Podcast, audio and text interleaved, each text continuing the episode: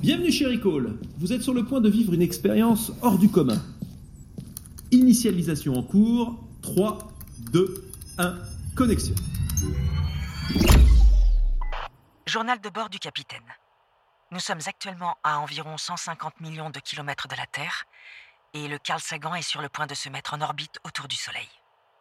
À mesure que nous nous approchons de cette énorme sphère brillante, j'ai une pensée émue pour toutes les civilisations du monde antique qui vouaient un culte à notre étoile. Je me demande comment réagiraient ces personnes si elles pouvaient voir ce que je vois actuellement. Peut-être que leur sentiment de révérence ne serait que plus grand. Et comment leur donner tort?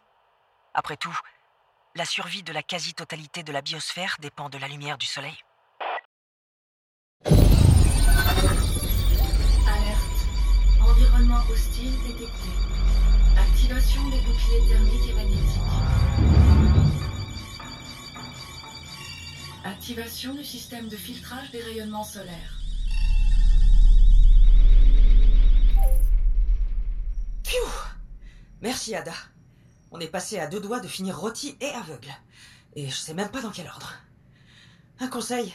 La prochaine fois, pensez à nous prévenir avant de nous envoyer aussi près du soleil. Bon, en même temps, ce n'est pas vraiment de votre faute.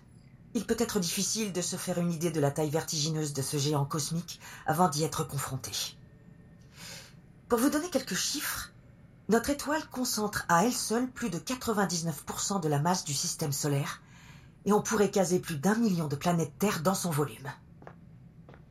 Vous vous êtes déjà demandé ce qui faisait briller cette grosse boule de plasma Pour le comprendre, il a fallu attendre le développement de la physique nucléaire au début du XXe siècle.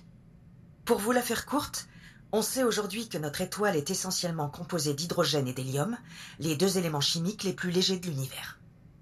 Si on pouvait plonger dans le cœur de l'étoile, on y mesurait une température infernale de 15 millions de degrés.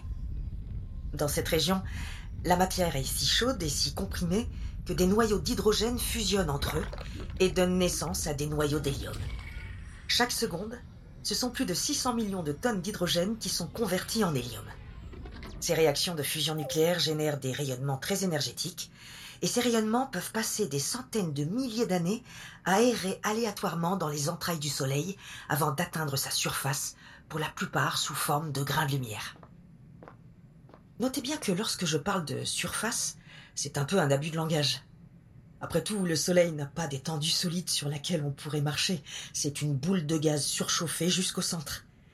On parle plutôt de surface visible, ou de photosphère, dans le jargon.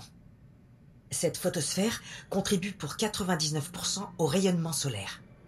Au-dessous d'elle, les couches de gaz sont aussi opaques que le pire brouillard et la lumière y est piégée. Et au-dessus de la photosphère, la matière est trop diluée pour émettre beaucoup de lumière. Mais la photosphère n'est que la couche la plus inférieure de l'atmosphère du Soleil. En général, l'éclat de la surface visible a tendance à masquer le reste de l'atmosphère, et notamment sa couche la plus externe, qu'on appelle la couronne. Dans la couronne, on trouve de merveilleuses structures dynamiques en forme d'aiguilles ou de pétales, qui sont constamment remodelées par le champ magnétique solaire. Mais si vous voulez les observer, il faudra vous armer de patience et guetter la prochaine éclipse solaire totale.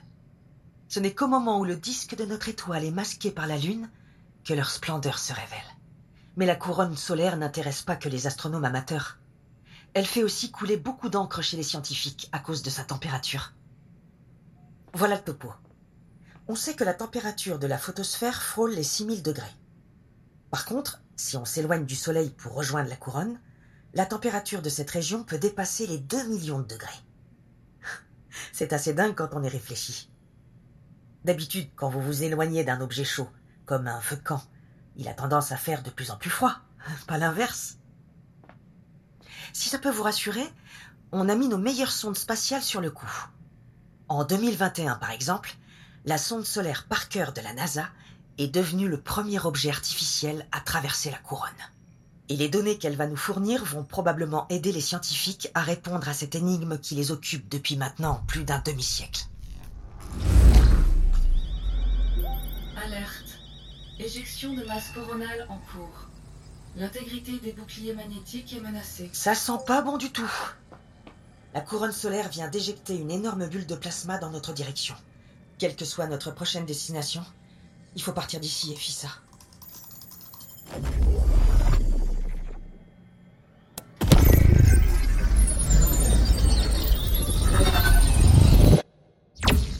Est-ce que tout va bien? Détendez-vous un peu les muscles, vous êtes de retour parmi nous. Merci d'avoir choisi Recall on espère vous revoir très bientôt.